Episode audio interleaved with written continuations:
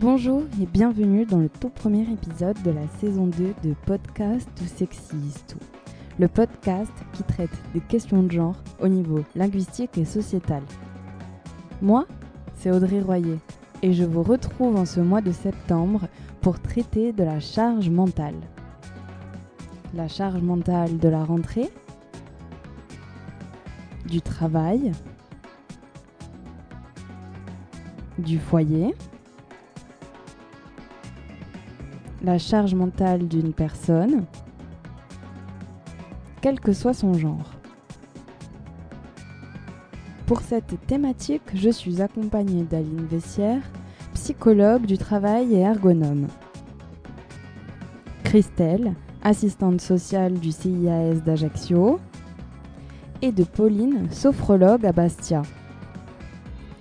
Faisons tout de suite les présentations.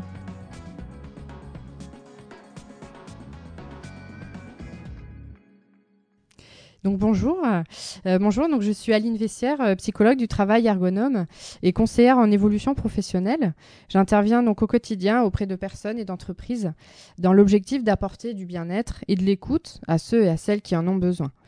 Mon but est d'amener donc un épanouissement au travail, que ce soit à travers des prestations liées à la personne, au parcours professionnel, mais également en accompagnant les entreprises dans la prise en compte de prestations, notamment en lien avec la qualité de vie au travail. Bonjour, moi c'est Pauline Baldouk, je suis euh, à Bastia et je suis sophrologue, hypnothérapeute euh, dans deux cabinets, un à Bastia et un sur Bigoulia. Et, et voilà, donc je suis contente de pouvoir répondre à ces quelques questions aujourd'hui.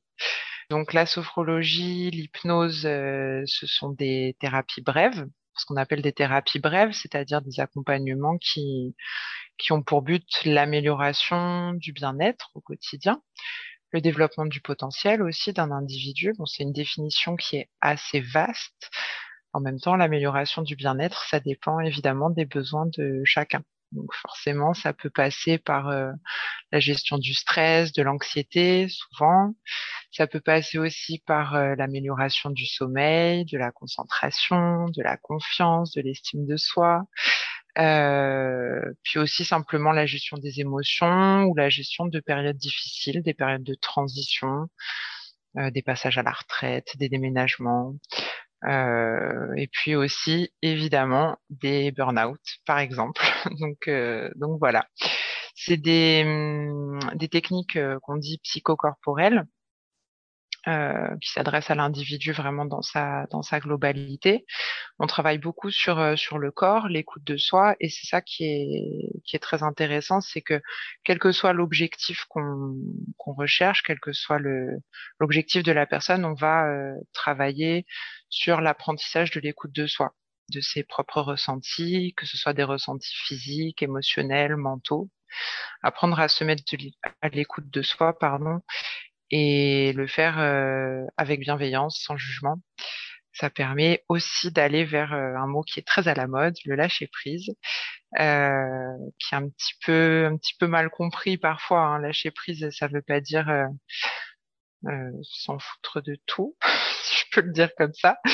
Mais mais voilà, apprendre un petit peu à poser ses limites, à connaître ses besoins, à agir sur ce sur quoi on peut agir et à lâcher prise quand on ne peut pas agir. Voilà, en gros.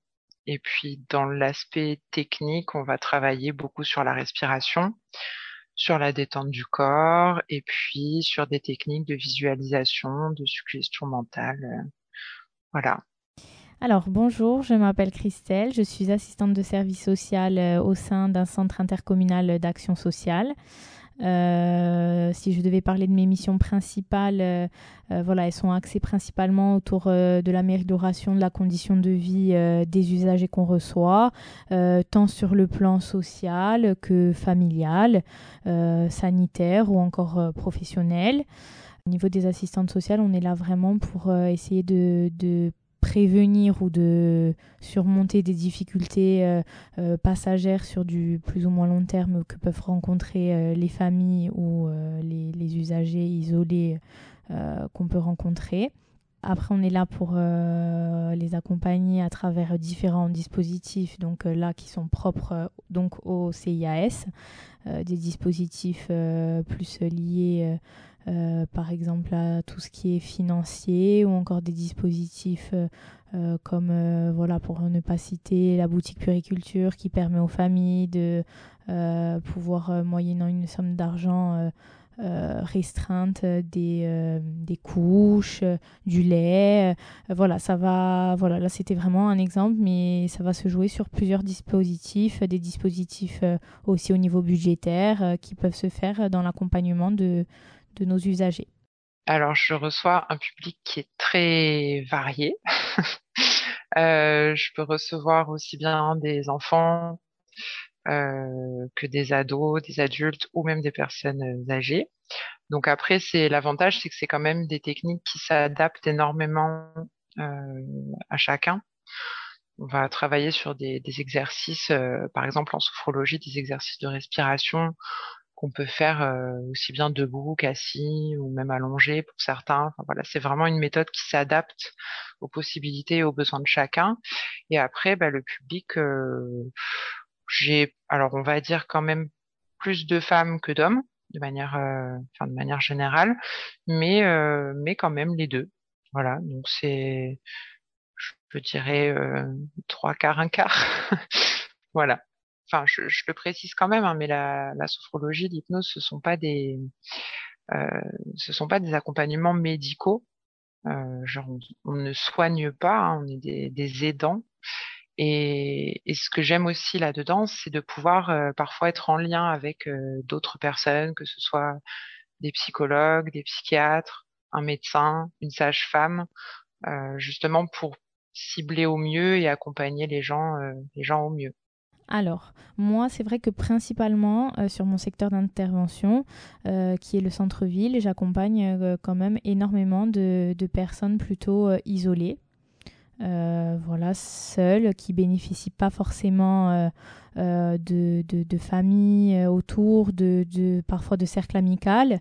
après, c'est vrai que j'ai une petite spécificité, c'est que j'interviens aussi auprès du, du public dédomicilié au CIAS, donc c'est-à-dire c'est un de nos services obligatoires qui permettent aux sans domicile fixe de pouvoir bénéficier d'une adresse administrative.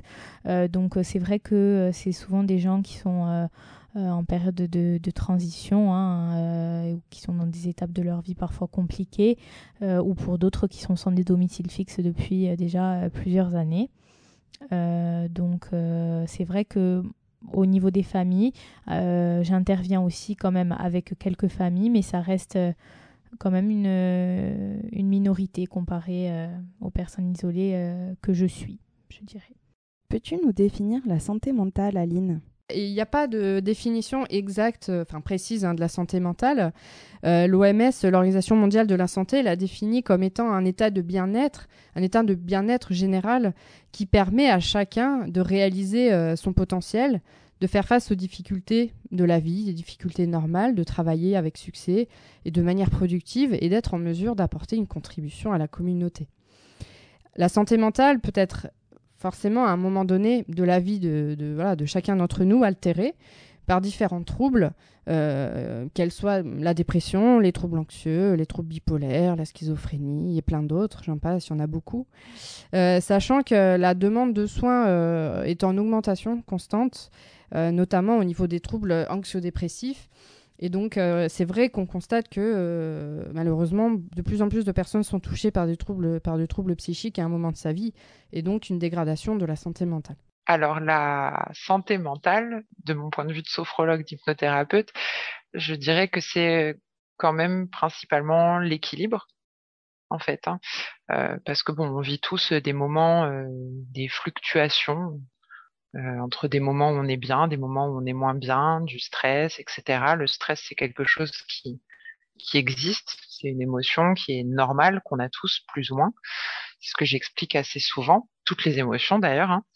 Euh, la santé mentale, je pense que euh, c'est quand on arrive à garder un équilibre entre justement toutes ces émotions, les gérer du mieux qu'on peut et euh, ne pas les laisser nous nous envahir complètement et déborder. C'est un, mot que, que, les gens emploient souvent, ça déborde. Du coup, la charge mentale peut être un facteur de déséquilibre et donc d'altération de cette santé mentale. Ça peut être effectivement un vecteur, un facteur qui fait qu'à un moment donné, ça va créer des problématiques plus ou moins importantes auprès des personnes. Et en fait, euh, ce qu'il faut se dire, c'est que déjà, il ne faut pas confondre, euh, enfin, il faut bien définir la surcharge mentale. Euh, la surcharge mentale, c'est différent de la charge mentale ménagère, telle qu'on peut l'entendre très régulièrement. Euh, effectivement, la confusion est très très fréquente et euh, très fréquente et transmise par le langage commun. Cet abus de langage, au, final, limite le concept de la charge mentale, ou plutôt, euh, je dirais, appelée charge cognitive, à la simple charge mentale ménagère, qui effectivement n'est pas du tout, pas du tout la, vraie, la vraie définition de la charge cognitive initiale. C'est vraiment, donc du coup, ça réduit clairement la question à des clichés sexistes, ce qui effectivement aujourd'hui est le communément appelé quand on parle de charge mentale. Voilà, on va parler effectivement de la charge mentale entre le perso et le pro, mais effectivement, c'est pas si, enfin, c'est pas si euh, restrictif que ça. Euh, en psychologie cognitive, effectivement, la charge mentale, c'est ce qui permet la réussite d'apprentissage et, et de, résolution de problèmes en mettant en jeu des capacités de stockage de l'information. En fait, il faut considérer qu'il y a des aspects de mémoire et de traitement de l'information en vue d'une résolution d'un problème. Ensuite, il y a le mode de traitement de l'information, qui, euh, grossièrement, on va avoir deux modes de traitement de l'information. C'est-à-dire, on va l'avoir en séquentiel, c'est-à-dire qu'on va faire les choses une seule fois, enfin une, seule chose à la fois, ou plutôt en parallèle, par exemple, on va faire euh, plusieurs choses en même temps. Et là, ça devient, là, ça devient du qualitatif. Donc, du coup, en fait, c'est une question de mémoire de travail et plus précisément ce qu'on appelle l'empamnésique, c'est-à-dire c'est une quantité en fait limitée d'informations qui peut être retenue ou travaillée ou manipulée en même temps en fait sur la mémoire à court terme. Donc en fait, si on résume la, charge mentale, c'est la capacité de maintien et de traitement des informations, qu'elles soient d'ordre personnel, professionnel ou domestique. Et c'est là qu'il y a en fait ça se resserre, les liens se resserrent. Mais au final, effectivement, c'est le raccourci, voilà, faut faire attention au raccourci en fait, qu'on pourrait, euh, qu'on pourrait dire au quotidien sur les charges, sur la charge mentale. La charge mentale, euh, souvent, elle est résumée, je trouve, un peu à tort aux tâches domestiques. Euh, on a tendance à, faire rapidement le lien entre les deux. Hein. Et moi, il y avait un exemple qui m'avait marqué, c'était par, la différence entre faire la cuisine et puis être la personne qui a prévu les repas pour la semaine, qui a fait les courses, euh, qui euh, a fait en sorte qu'on est tout prêt pour faire à manger, que la vaisselle soit propre, euh, être la personne aussi qui va nettoyer après, ranger après, etc. Donc bah, ça, je trouve un peu un, bon exemple euh, pour illustrer, même avant de donner la définition. Et euh, la définition de la charge mentale, je pense que c'est simplement tout ce qui concerne la gestion, l'organisation, la planification constante des tâches, que ce soit les tâches de la vie, euh, du travail domestique, émotionnel, professionnel, euh, etc. Voilà. Et c'est quelque chose qui, évidemment, euh, peut vite surcharger, d'où son nom, le, le mental. Voilà, le mental ou l'émotionnel. Hein. Et puis, bah, par extension, le corps aussi. Hein. Il y a à peu près deux femmes sur trois qui disent ressentir une charge mentale importante, en tout cas qui peut leur poser problème, et euh, quand même un homme sur trois. Donc voilà, c'est quelque chose qui existe, qui est, ressenti par euh, beaucoup de gens. En fait, en psychocognitive, on parle de charge de charge cognitive. Donc ça, c'est le terme vraiment, je dirais, euh, de recherche, en fait, hein, le thème euh, vraiment euh, littéraire. On va l'appeler vulgairement charge mentale, en fait. C'est juste un petit surnom qu'on donne, mais voilà, le nom, c'est en fait, c'est sur, surcharge cognitive. En fait, il y a la charge cognitive, c'est la charge qu'on peut supporter, qu'on a, c'est ce que va avoir besoin d'une personne, en fait, dans le traitement de son information, comme on disait. Et quand va y avoir trop, on va parler de surcharge cognitive. Tu es psychologue du travail, Aline. Peut-on identifier une charge mentale professionnelle? La charge mentale fait partie intégrante hein, de l'activité professionnelle, dans le sens où, euh, après, est-ce qu'elle dépend des, des, postes, est-ce qu'elle dépend de la responsabilité?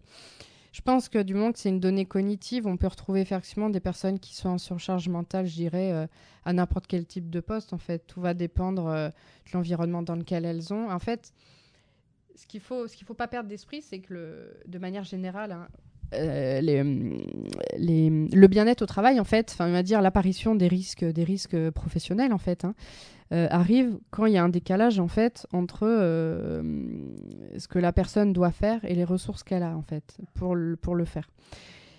Si la personne euh, a une activité complexe, mais qu'au final, elle a la possibilité, admettons, de déléguer ou de pouvoir prendre le temps pour le faire ou d'avoir des bonnes conditions pour le faire, je veux dire, il n'y a pas de raison qu'elle n'y arrive pas ou qu'elle soit en, difficulté. Par exemple, une, personne qui a la même charge de travail, mais qui n'a pas les conditions, ni le temps, ni la pression, va être d'autant plus en difficulté. Donc en fait, je ne pense pas que ce soit une question de poste, une question de responsabilité, mais plutôt d'organisation du travail, dans la façon dont la personne euh, perçoit les ressources qu'elle a par rapport à, à son activité et aux contraintes qu'elle a à faire. Après, c'est pas forcément que dû à la personne. Euh, ça, c'est ce qu'on aura tendance. Alors, justement, c'est un peu ce qu'il faut éviter par rapport aux employeurs, parce que, de... en fait, c'est pas toujours que la personne. En fait, c'est l'environnement dans lequel la personne va évoluer et qui va faire qu'elle va avoir ou pas les moyens. En fait, il y a une question d'environnement, il y a une question d'organisation, il y a une question de moyens qui, je dépend de l'organisation euh, purement de l'activité. Après, il y a la personne. Ça, c'est sûr. On est des humains, hein, on peut pas faire semblant. On a des émotions, des sentiments, on a des il y a des personnes qui sont anxieuses, il y en a d'autres qui ne sont pas. Après, l'idée, effectivement, c'est de faire en sorte que cette personne, telle qu'elle soit, n'est pas ne soit pas en difficulté en fait, n'est pas la perception qu'elle soit en difficulté par rapport à son activité. D'où vraiment bah, l'importance de, bien connaître les salariés, que ce soit les salariés, les agents de la fonction publique, etc., les personnes qui travaillent, pour bien comprendre de quoi elles ont besoin, qu'est-ce qui les font peur, qu'est-ce qu'elles appréhendent, etc., pour mettre les moyens en face pour le faire. Non, mais c'est important. Toute, euh, toute personne qui travaille voilà, doit faire l'objet d'une on est des humains, on n'est pas des machines, donc effectivement, il y a forcément des, des, données à prendre en compte. Donc en fait, il n'y aura pas de cohérence entre deux, deux, mêmes personnes qui font la même activité dans une même entreprise, peuvent la vivre complètement différemment. Nous venons donc de définir plusieurs termes. La santé mentale, qui est l'aspect psychique, émotionnel et cognitif d'une personne. Ces aspects montrent si celle-ci éprouve un bien-être ou si elle est sujette à un trouble.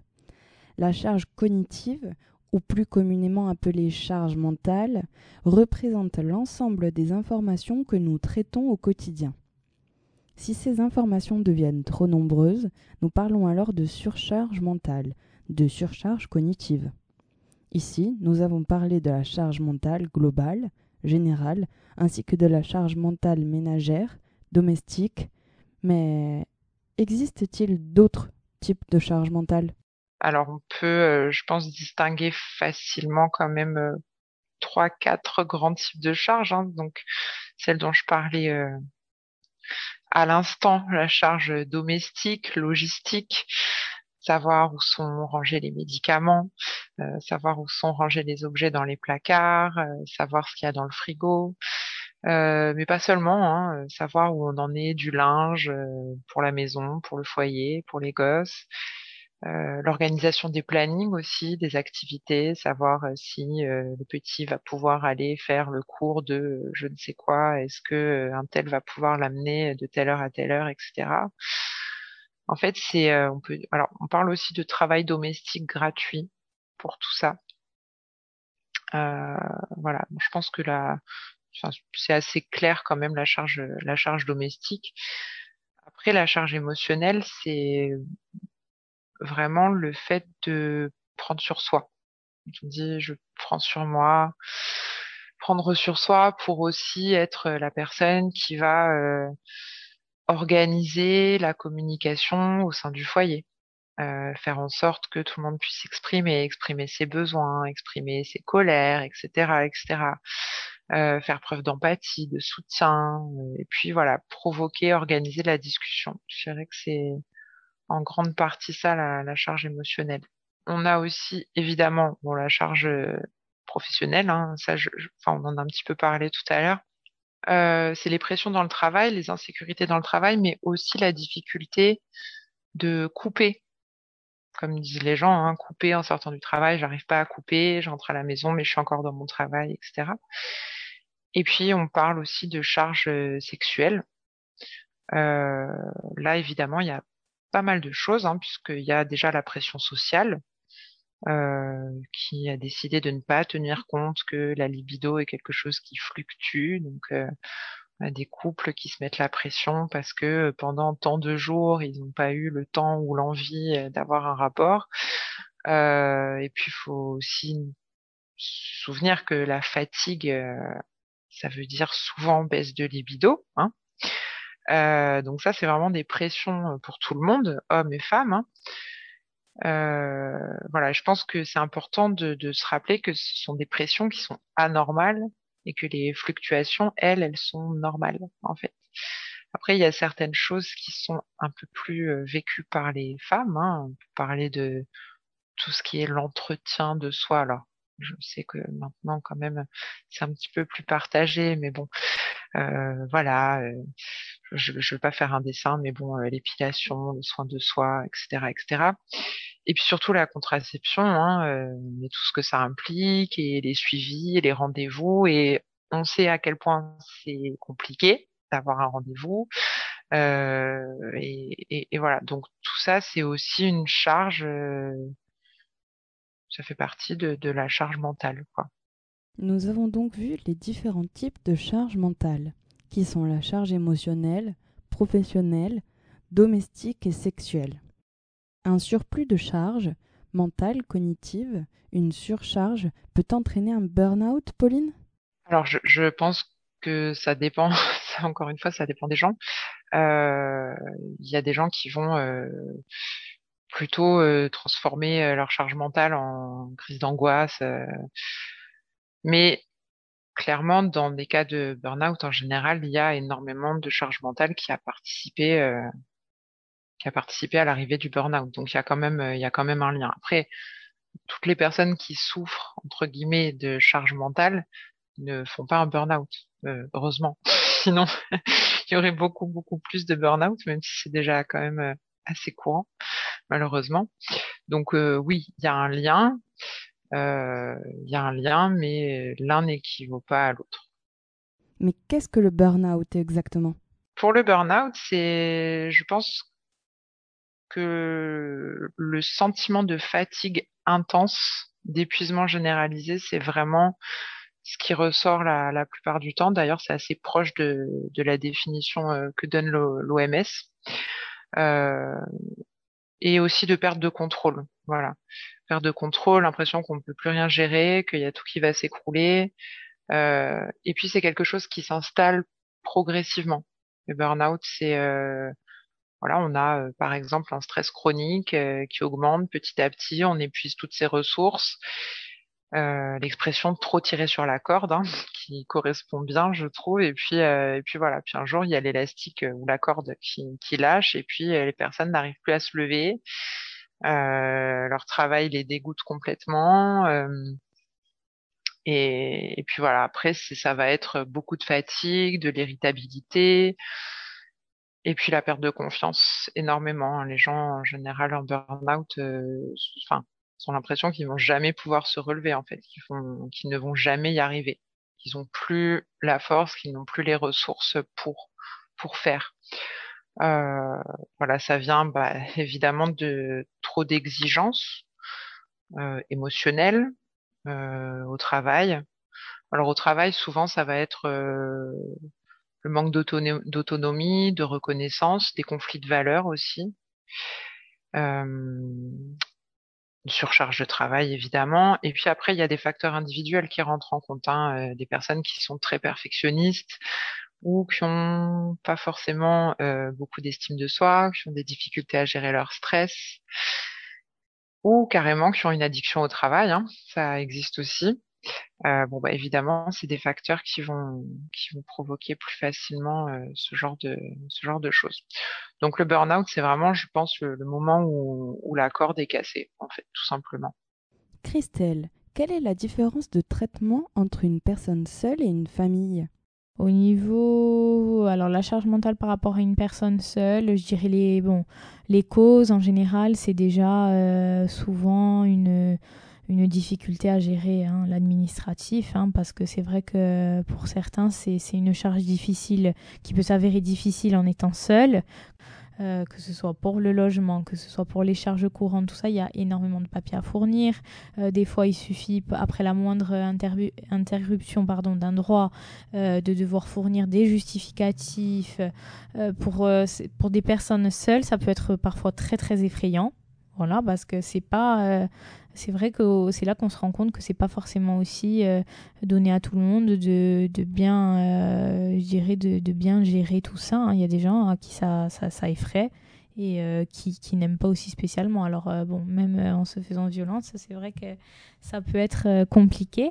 après, c'est vrai que hum, au niveau d'une famille, je, je dirais pas forcément que ça, va être plus ou moins. Après, évidemment, le fait qu'il y ait des enfants, euh, on, a encore plus je dirais, euh, euh, je pense en tant que famille, cette difficulté à se dire, au-delà de, de, moi en tant que parent, mes enfants ne pourront peut-être pas manger à leur faim jusqu'à la fin du mois ou je vais les mettre en difficulté par une quelconque manière.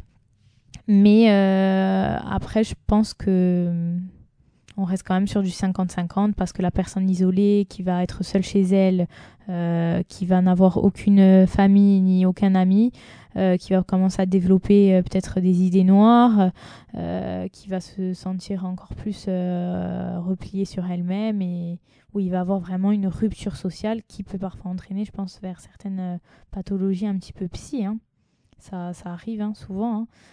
Euh, quand ça va être plutôt un foyer, euh, une famille. Alors c'est vrai que bon, peut-être euh, le fait de, il y a plusieurs interlocuteurs. Hein, voilà, on peut soit plutôt, ça va plutôt être la mère ou soit le père dans un foyer qui va prendre en charge vraiment tout ce qui est documents administratifs, tout ce qui est charge du foyer. Voilà, ça, ça peut être plus ou moins quand même aléatoire. Hein. Je, trouve vraiment, encore une fois, par rapport à moi, je dirais les exemples que je peux avoir euh, de mon secteur d'intervention. Euh, après, il n'y a pas vraiment, c'est toujours le même système, hein, une évaluation sociale globale de la situation. Et après, ce qui est différent, bien évidemment, c'est vers ce à quoi les dispositifs vont, je dirais plutôt, on va les orienter. Quoi. Une famille, c'est sûr, par exemple, comme je t'ai parlé tout à l'heure de la boutique puriculture, voilà, ça va de soi que ça va plus, on va plus orienter une famille. Euh, et peut-être euh, euh, une personne seule et isolée.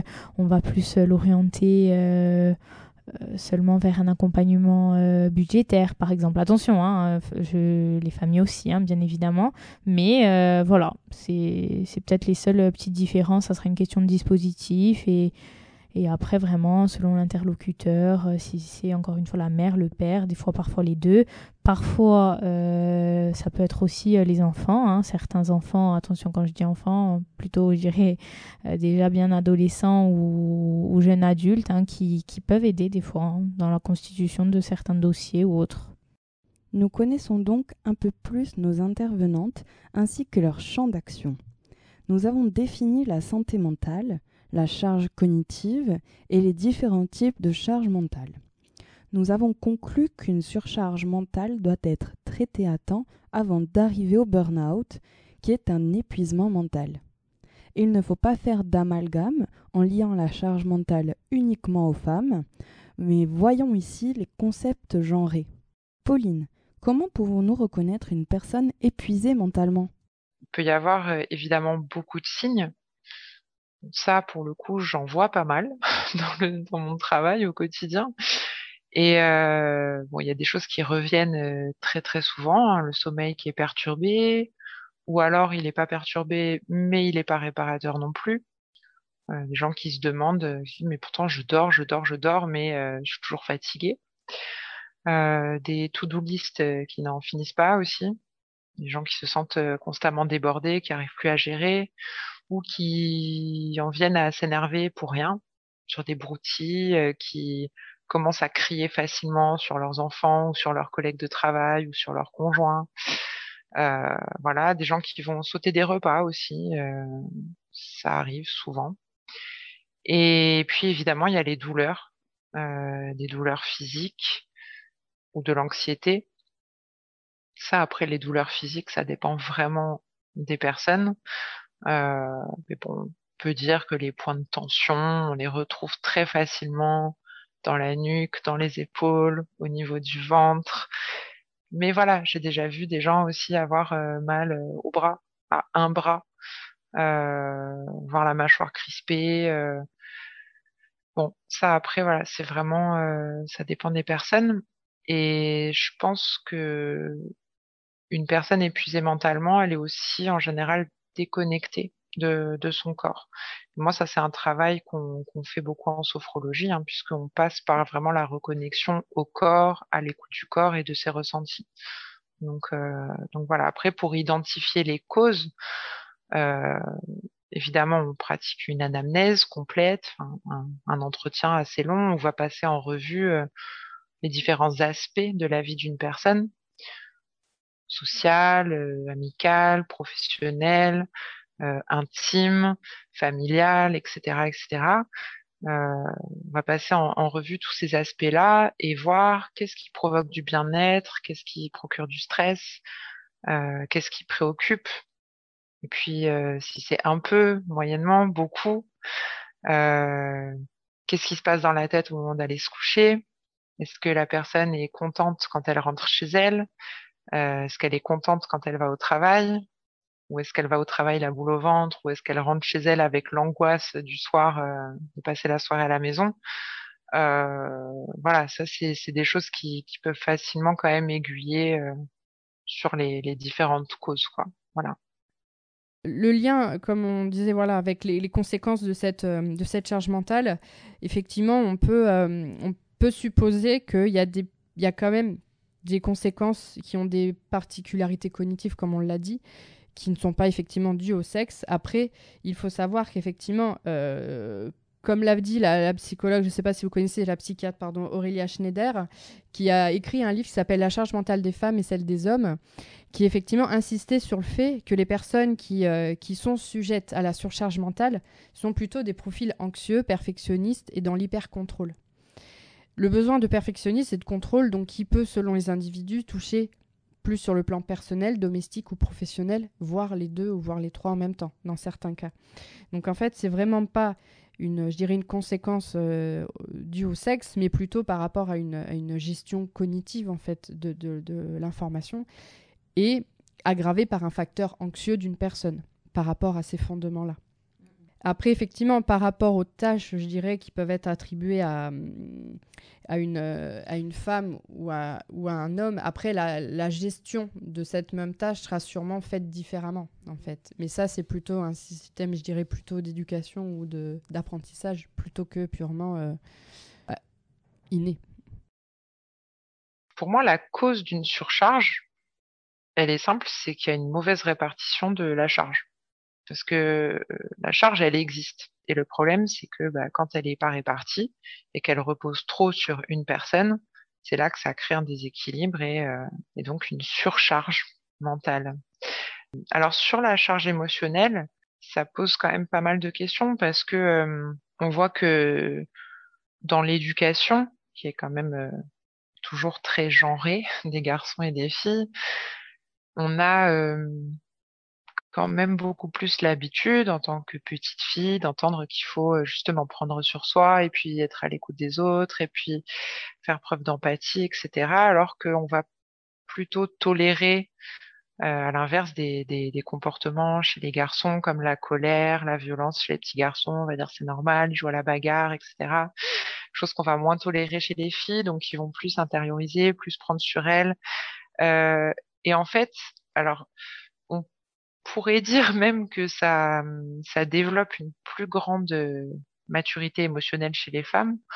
Alors bon, je, je, je sais pas trop comment le, le, le présenter, mais les, les, femmes sont en général plus à l'écoute euh, des émotions et même des micro-émotions. Euh, et les hommes, même quand on les entend parler hein, de leurs émotions, ils peuvent en parler souvent avec un panel moins large euh, qu'une femme. Voilà mais dans tous les cas, ça crée un déséquilibre. Donc voilà, et je, et je pense qu'en fait, c'est ce qui pousse un peu, euh, un peu les femmes hein, à vouloir, euh, pour la charge émotionnelle, bah, faire en sorte que, que dans la maison, tout le monde puisse s'exprimer, comme je disais tout à l'heure, que tout le monde soit euh, euh tranquille et bien, et ce qu'il faut, qu'il manque de rien, euh, ce, ce, ce, côté un peu, on s'occupe d'eux. voilà, je pense qu'on apprend beaucoup plus ça aux, petites filles qu'aux petits garçons. Par rapport à ça, effectivement, historiquement, la notion de la charge mentale a le mérite d'attirer l'attention sur le fait que les femmes qui exercent en fait une activité professionnelle ne sont pas forcément déchargées des contraintes une fois rentrées chez elles. À voir, elles vont s'occuper de l'intendance, du soin des enfants, voilà, en plus de leur journée de travail. Sachant qu'une euh, la, voilà, la notion de charge mentale s'applique même lorsque des tâches ménagères sont, sont équitablement réparties, par exemple sur un plan opérationnel, dans le, sens où la charge mentale étant de nature cognitive, comme on le disait depuis tout à l'heure, celui qui endosse la responsabilité en fait de penser aux tâches à faire, de les organiser, et celui-là au final qui supporte la charge mentale, même s'il ne les accomplit pas lui-même. Par exemple, un individu A qui demande bah, à son conjoint que puis-je faire pour t'aider ne supporte pas la charge mentale, même si euh, au final euh, l'autre personne exécute euh, ce qu'elle voilà, ce qu'elle fait. Ça va aider, mais au final la charge mentale restera la même pour l'autre personne. Ce qui serait intéressant, de, ce qui est intéressant aussi de, voir par rapport au fondement de, cette surcharge cognitive, c'est qu'en fait la surcharge mentale peut être un symptôme à entendre comme une défense, comme une défense. Ça c'est un autre, sujet, mais par exemple, ça peut être un par exemple, le fait de penser euh, à énormément de choses qu'on a à faire en même temps peut être aussi une façon de penser ou d'éviter de, penser à, autre chose, à des choses qui nous déplaisent ou peut-être euh, voilà des choses qui, qui, nous dépriment ou qui pourraient nous angoisser de manière, je dirais, plus profonde. Donc ça peut avoir aussi un effet euh, secondaire. Euh, ça peut être aussi effectivement le fait de d'écrire, voilà, de penser à plutôt à ce qu'on a à faire le soir en rentrant, plutôt que, ce, que de se dire qu'au final on serait mieux ailleurs dans son entreprise si voilà si les conditions se passent pas forcément très bien. Donc voilà, c'est des données qui sont, je veux dire difficile à cerner et euh, qui mérite vraiment un approfondissement pour, euh, pour vraiment creuser le, le, fond du problème en fait. Au niveau des statistiques, Christelle, accompagnes-tu plus de femmes ou d'hommes seuls? Euh, Là, je pourrais pas te dire. moi, je dirais que ça, ça se joue quand même sur du 50-50. Au niveau des problèmes, moi, je dirais que non. Il n'y a pas forcément de différence entre hommes-femmes, mais encore une fois du fait que voilà moi je suis seulement assistante sociale euh, euh, dans le suivi hein, voilà principalement comme je t'ai dit des dossiers administratifs des améliorations de la condition de vie tout ça. Après c'est vrai que bon il y a certains qui peuvent euh, tendre à certaines difficultés peut-être les exprimer du fait que ce soit des hommes ou ce soit des femmes mais franchement ça reste ça reste assez rare ou du moins pas moi dans ma spécificité de de, mon métier. Quoi. Euh, après, euh, non, ça te concerne principalement toujours hein, euh, des soucis de, logement, des soucis de santé, d'ouverture de droit, d'emploi, de formation, voilà, et financier. Aline, une femme va donc cumuler charges domestiques et charges professionnelles quand un homme va simplement s'occuper de son travail et de l'exécution des tâches? Bah, c'est en termes de réflexion, je pense, sur le sur l'anticipation, par exemple. Sur enfin, peut-être qu'une femme va, je sais pas, hein, avoir tendance plus à anticiper les choses euh, à faire, par exemple, le soir ou pour gérer, je sais pas, hein, gérer des, choses. Peut-être que l'homme indirectement se repose un peu plus sur euh, sa conjointe qui, effectivement, qui sait qu'elle va, va avoir tout à qui va, qui va gérer euh, qu'il a à gérer. Il va peut-être venir effectivement plutôt un support, je dirais un support logistique, plutôt qu'en termes d'organisation purement. Euh. Pauline, comment les hommes peuvent-ils vivre la charge mentale? Je pense qu'en fait, ils sont, euh, ils sont vraiment surresponsabilisés au niveau du travail. Je parlais de, de pression au niveau du travail, du revenu, et au contraire, ils sont déresponsabilisés sur le plan domestique et émotionnel.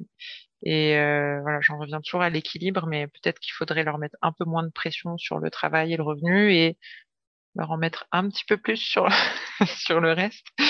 Euh, en sachant que pour certains, ça peut quand même aussi provoquer de la souffrance. Hein. Il y en a qui, qui regrettent de ne pas avoir pu passer plus de temps avec leur enfant, avec leur femme. Et au final, qu'est-ce qui compte en fin de, en fin de vie de se dire que ouais, la réunion de tel jour, telle heure, elle était passionnante ou euh, où j'ai passé une super journée avec mes enfants. Enfin, bon, voilà. Après, c'est ça, c'est à la décision de chacun, mais je pense que ça peut quand même être aussi une souffrance pour eux, ces rôles très genrés dont, on parlait tout à l'heure. Oui, il y a encore des personnes qui sont dans ce rôle-là, hein, dans le rôle de la personne qui voilà, qui doit, qui doit travailler pour amener effectivement de l'argent. Après, bon, j'ose espérer que ça se trouve de moins en moins. en effet, il semble intéressant de se demander si l'éducation joue un rôle dans la charge mentale plus ou moins importante chez une personne. Est-ce qu'une femme est éduquée à penser à tout à la place des hommes de sa famille? Est-ce qu'un homme est éduqué selon les stéréotypes que l'on s'en fait? Stéréotypes d'une hégémonie masculine et viriliste. L'homme pense qu'à lui, il exécute sans réfléchir, il aide sa compagne dans l'éducation et les tâches domestiques au lieu de prendre part à la planification et aux décisions. Est-ce que l'on peut dire qu'une femme est éduquée pour anticiper et qu'un homme est éduqué pour vivre dans le présent? Est-ce que ces comportements archétypés qui engendrent une charge mentale sont dus aux impératifs de genre? Comme une société impose à une femme de s'occuper du foyer, elle ne peut pas et ne doit pas se plaindre si elle décide en plus de faire une carrière professionnelle. Sinon, elle doit choisir comme une société qui impose à un homme de se lancer corps et âme dans sa carrière et ne pas prendre part à l'éducation de ses enfants et ne pas les voir grandir, sinon qui ramènerait l'argent dans la maison? Qui financerait le foyer? Il faut donc réfléchir à plusieurs choses selon nous. Premièrement, la place de l'éducation genrée dans la surcharge mentale d'une personne. Deuxièmement, aux stéréotypes et aux impératifs de genre, et surtout à leur non remise en question. Ceci enferme une personne dans un mal-être et dans des comportements qui lui font du mal et font du mal à ses proches. Dernièrement, si une remise en question du genre simple ou de la hiérarchisation des comportements et des compétences ne serait pas une solution. Pour conclure, voyons comment nous pouvons sortir d'une surcharge mentale. Ce qu'il est intéressant de comprendre, c'est que à un moment donné, il est intéressant de, je dirais, cultiver la, la clarté de l'esprit, de manière à pouvoir effectivement ne pas se laisser, euh, se laisser euh, entraîner par, euh, voilà, par, cette, par, ce, par ce flot du quotidien qui vient nous, nous envahir, mais effectivement plutôt voilà, retrouver, je dirais, des zones de confort, cultiver la joie, le plaisir, euh, qui sont nécessaires voilà, pour alléger l'esprit, je dirais, gagner en clarté. Et effectivement, il ressort, il ressortira forcément la responsabilité de chacun de gérer ses propres ressources, ses émotions, son énergie, qui fera qu'à un moment donné, plus on donne de l'énergie, par exemple, plus on s'investit dans une activité, plus il est nécessaire d'avoir des outils pour se ressourcer rapidement. Il faut savoir que c'est des outils, voilà, des compétences qui seront nécessaires, des, compétences personnelles qui sont aussi nécessaires à développer sachant qu'on est dans un monde quand même qui nous demande de nous adapter euh, très très rapidement, très efficacement. Voilà, il ne faut pas, euh, il faut savoir se, recentrer, il faut pas, voilà, il faut savoir lâcher prise, gérer ses euh, gérer ses énergies, se ressourcer, voilà, récupérer un état calme et d'harmonie pour effectivement éviter de se faire, faire entraîner. Et des exercices hein, tout à fait euh, simples peuvent exister comme euh, la sophrologie, la, relaxation, effectivement, qui peuvent, qui ont clairement démontré leur utilité euh, dans ce, domaine-là. Pour un esprit, je dirais, plus clair, plus enthousiaste, plus on allège notre charge mentale, les actions se feront spontanément. Au final, on, garde, on gagnera une grande fluidité et vous gagnerez alors en efficacité et en enthousiasme, etc pareil, profiter plutôt de l'instant présent plutôt que d'anticiper euh, ce qui va se passer après.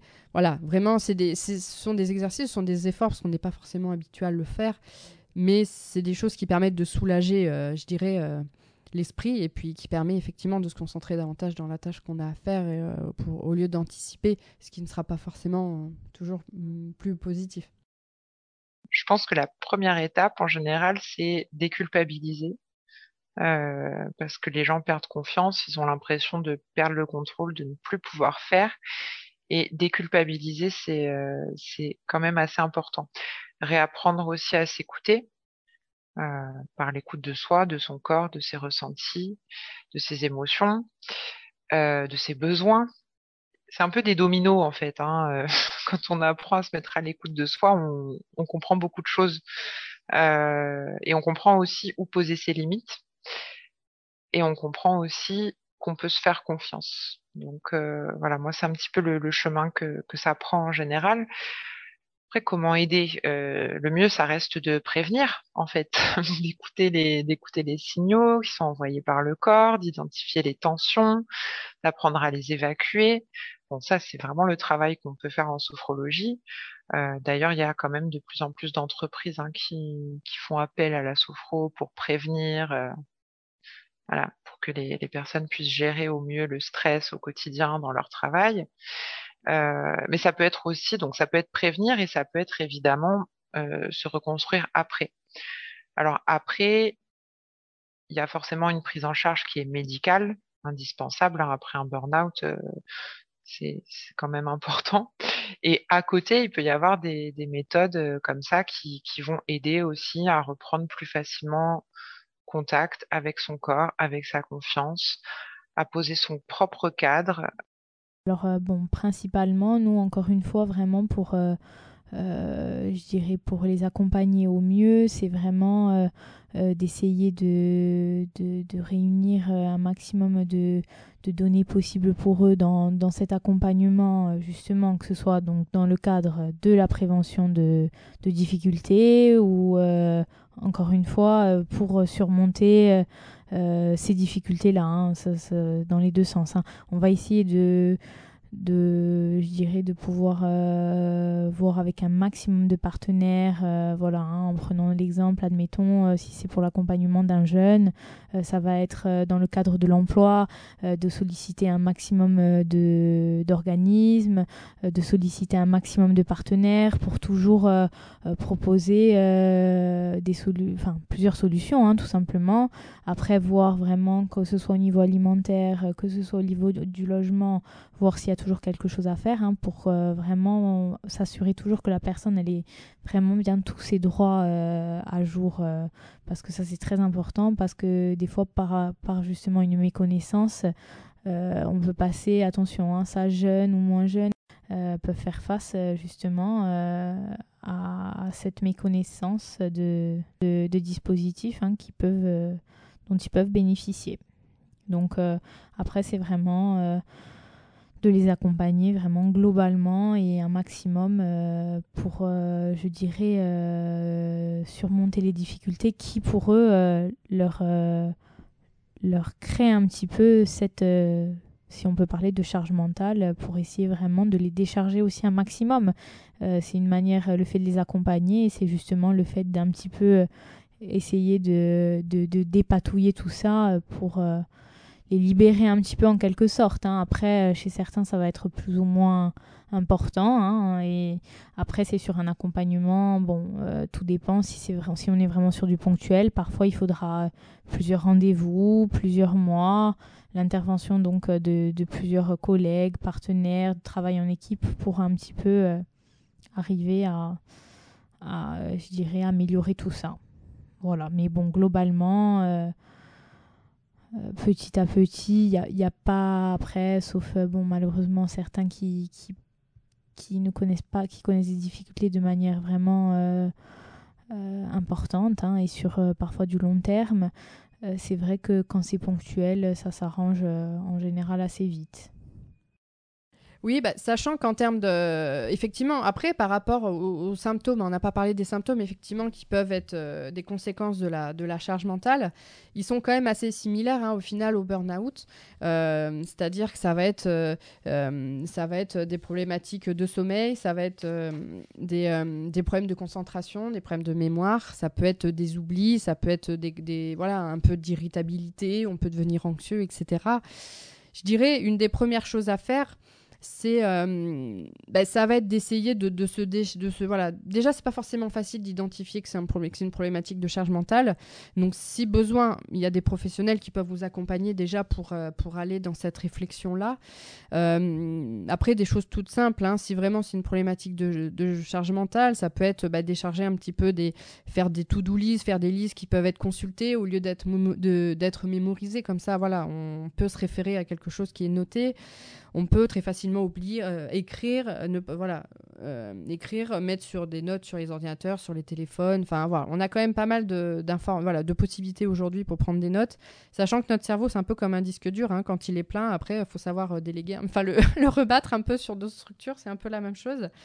Après, ça peut être délégué délégué pour effectivement accepter voilà que, bah, qu'on peut pas tout faire et que c'est pas parce que ce sera fait différemment que ce sera forcément moins bien voilà donc après ça emmène pas mal de pas mal de questions aussi hein, sur euh, euh, sur la ça peut être aussi des questions de, on peut se poser la question de gestion du temps, gestion des priorités. Ça peut être, ça peut cacher aussi un d'autres problématiques, euh, les peurs de, les peurs de l'avenir, les peurs du, voilà, la peur du futur, euh, la peur de, la peur de déléguer, le manque de confiance. Voilà, ça peut en fait amener sur euh, sur différents sujets qui peuvent être, je dirais, vus en fait hein, quand on est, voilà, quand on se fait accompagner pour des problématiques, je dirais de, de ce type-là. sachant que voilà, je veux dire de toute façon, il est toujours intéressant d'en prendre conscience et de faire en sorte voilà, d'améliorer les choses parce que peut, ça peut voilà, amener sur de l'agressivité ou sur des comportements qui peuvent être tout à fait, euh, je dirais, inadaptés par rapport à une situation. Sachant que voilà, ça peut être difficile au final à vivre pour soi et pour les autres. Donc je pense que voilà, c'est intéressant de pouvoir en échanger et de pouvoir trouver des solutions pour euh, alléger. Et sachant qu'on n'est jamais seul en fait. C'est important aussi de, de le dire, de jamais rester seul en parler de cette charge, rappeler qu'elle existe, qu'elle est, qu'elle est là, qu'on n'y peut rien, qu'on peut pas juste la mettre sous le tapis ou voilà, mais qu'il faut la répartir mieux, euh, la partager mieux. Et puis aussi faire attention aux, aux conseils euh, un peu euh, faciles du lâcher prise. Parce que je, disais, un lâcher prise, c'est un mot qu'on entend, enfin moi dans, mon métier, un mot un peu à la mode. Euh, c'est pas une solution à tout le lâcher prise. Hein. Quand on demande à des femmes qui se plaignent de trop de charge mentale de lâcher prise, comme si ça, ça suffisait, bah déjà c'est leur rajouter une charge en fait quelque part, parce que donc c'est à elles en plus que revient la tâche de euh, faire un travail sur elles-mêmes pour apprendre à lâcher prise, pour ne pas péter un plomb euh, quand euh, quand ça, ça devient n'importe quoi à la maison. Bon, c'est un petit peu trop facile ce conseil de oui, lâcher prise, bah c'est pas grave, prends du recul, oh, tu laisses faire et puis et puis si c'est mal fait, bah c'est mal fait. Euh, bah oui, mais non, parce que parce que il y a quand même des personnes qui vont préférer prendre sur elles et faire pour éviter que ça soit la grosse crise euh, au bout de deux jours à la maison et avoir encore plus de travail à, à gérer. Donc voilà, je, je pense qu'il faut éviter de, de se de se remettre encore une, injonction, quoi. L'injonction au lâcher prise, je pense que c'est un petit peu, un petit peu trop facile. Je dirais que c'est plutôt les, coordonniers les plus, les plus mal chaussés et que malgré toute l'attention qu'on peut porter à ces sujets-là, on se laisse vite emporter par le flot parce que voilà parce que et c'est vrai qu'au quotidien c'est pas toujours facile à facile à gérer donc euh, voilà se savoir qu'on est tous euh, on est on peut tous être euh, tous, je dirais, à des moments de la vie plus, plus fragiles que d'autres et qu'il faut vraiment s'écouter, faire attention à soi et se mettre des limites. Voilà, après des anecdotes, non, proprement parler, j'en ai pas par la mienne, mais. le positif, c'est déjà qu'on en parle et que bah, c'est déjà le, plus important. Voilà. Et je pense qu'il faut pas se, juger euh, les uns les autres. Je, reviens encore sur ma bienveillance, mais euh, ni les hommes ni les femmes, euh, il faut éviter il faut éviter de juger et plus en parler, plus en parler, et ça c'est déjà un truc positif. La charge mentale touche tout le monde, peu importe le sexe ou le genre d'une personne. Si celle-ci n'est pas surchargée, elle nous assure une constante stimulation intellectuelle. La remise en question de toute une culture patriarcale tient dans la gestion équitable de cette charge mentale, que ce soit du côté domestique, professionnel, émotionnel ou sexuel. Prenez soin de vous, discutez, échangez et surtout, remettez-vous en question et déconstruisez votre culture et ses comportements. Que vous soyez un homme, une femme, non-binaire, que vous soyez cisgenre, transgenre, hétérosexuel, homosexuel, asexuel, transsexuel, queer, bisexuel, pansexuel. Les arguments énoncés n'excluent et ne discriminent en rien la personne que vous êtes. Via ce podcast, nous souhaitons libérer la parole, ouvrir la pensée et faire réfléchir sur différents sujets liés au genre. Merci à nos intervenantes pour leur temps et leur savoir. Merci à vous d'avoir écouté ce premier épisode de la saison 2 de Podcast ou Sexiste. J'étais ravie de vous retrouver. Nous pouvons continuer d'échanger sur tous les réseaux sociaux du podcast et je vous donne rendez-vous le 1er octobre pour l'épisode bonus sur la culture. À bientôt les amis.